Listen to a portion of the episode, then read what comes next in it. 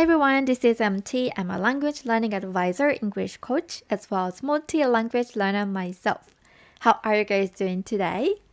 I'm doing great. Hope you guys are doing great too. Alright, so let's get started.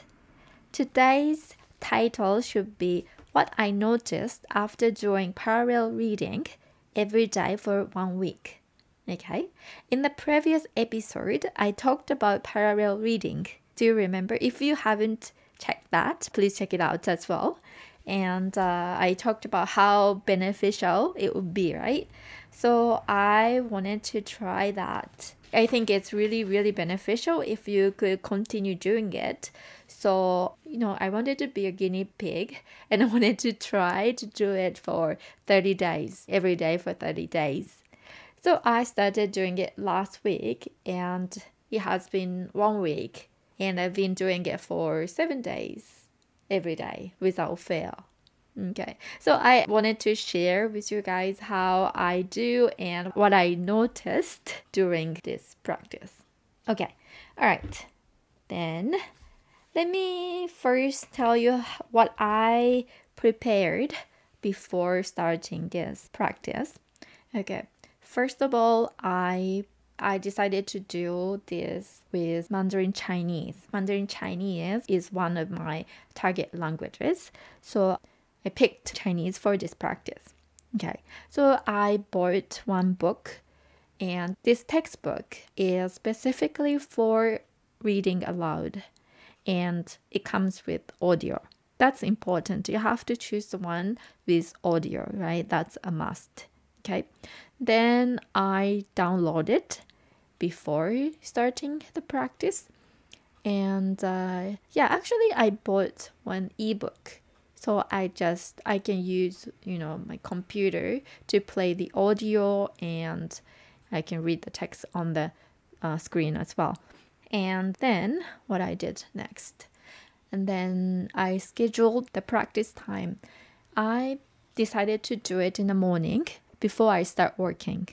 So in the morning, yeah. I think that's really good. Like you should really set the time when you do this practice. Okay? And and keep it short, you know? Like I decided to do it for 25 minutes a day, right? So you can you can make it like 10 minutes or 15 minutes. That's also good enough if you could do it every day. Yeah. I personally like 25 minutes, you know, like um Pomodoro technique, you know, something like that. So you can concentrate on it like for 25 minutes. So I decided to do it for 25 minutes. Okay, and yeah, I recommend you keeping it short. Okay, then what else? And also like you use your smartphone, you know, like if you have app of or you, you can use timer or your smartphone to you know set a timer. And also you should record your voice.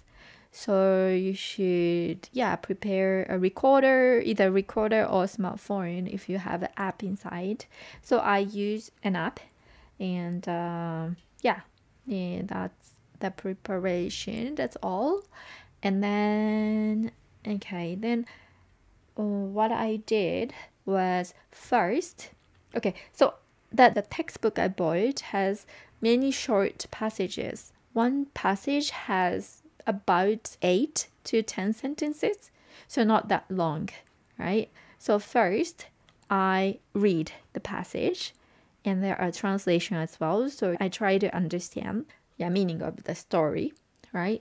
Then, if there's no translation, maybe you should check the words and make sure you understand the story first. Okay? Then, then I listen to the audio first, just you know, checking the pronunciation. Okay?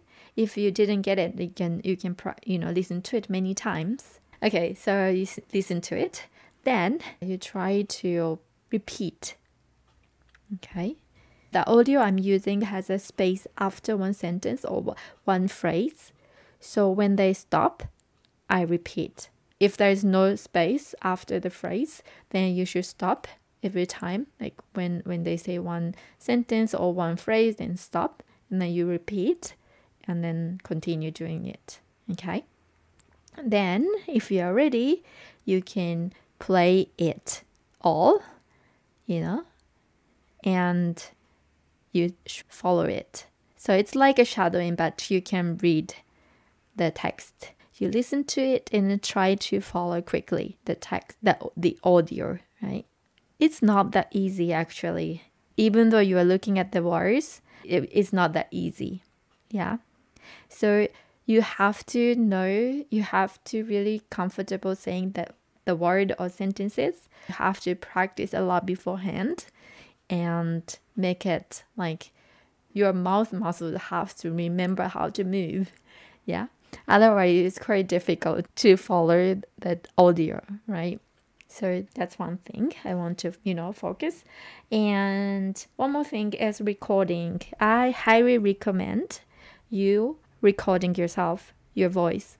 And once you record your voice, you compare it with the audio and check and um, find the differences.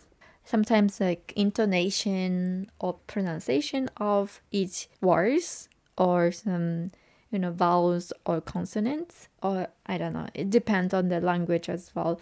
But um, yeah, you try to mimic the audio, right? So so that's really important to you know check how much you sound closer to the sample audio. All right. Okay, so um yeah, I think by doing so you can you can modify your pronunciation, your way of saying uh, the your your way of reading aloud. Okay, and if you could memorize all the sentences, then it would be great.